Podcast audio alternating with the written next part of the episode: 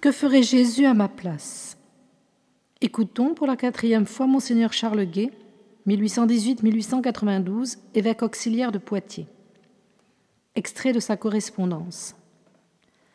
Tâchez de penser à Jésus toujours et à propos de tout, cherchant à le servir, à lui plaire et surtout à le vivre.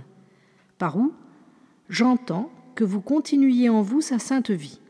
Elle est en vous, qui êtes son membre, et pour opérer en vous ce qu'elle a opéré d'abord dans son humanité bénie.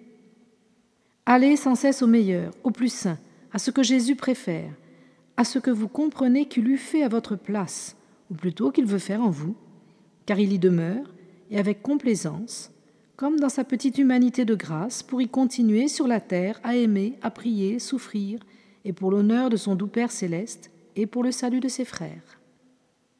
Il y a quelque chose de mieux encore que de se combattre et de se mépriser, quoiqu'il faille d'abord le faire, et même toujours le faire un peu selon les occasions.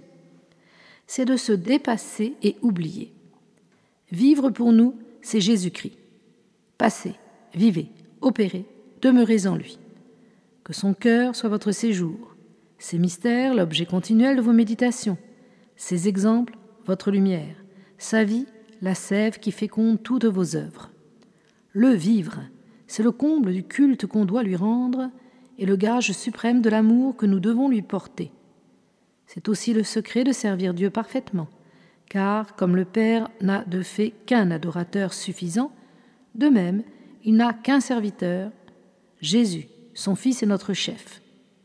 Il faut entrer dans le service de notre Seigneur, dans ses adorations, se tenir avec lui dans une communion perpétuelle, communion de foi, d'amour, de religion, de patience, communion de sacrifice.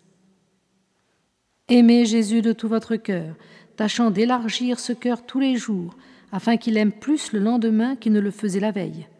Aimez le prochain pour Jésus, comme Jésus l'aime, car c'est lui-même qui, en ceci, nous propose son propre exemple.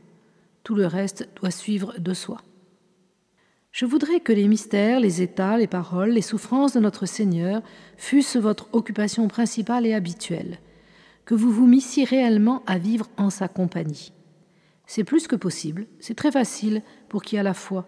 C'est la plus vivante des réalités. Ce n'est pas une compagnie extérieure.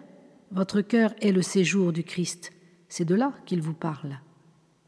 Que le douze petit enfant de Bethléem vous fasse part de sa tranquillité que de choses se passaient dans le monde qui le touchaient au vif, dans le temps où il était silencieux dans sa crèche.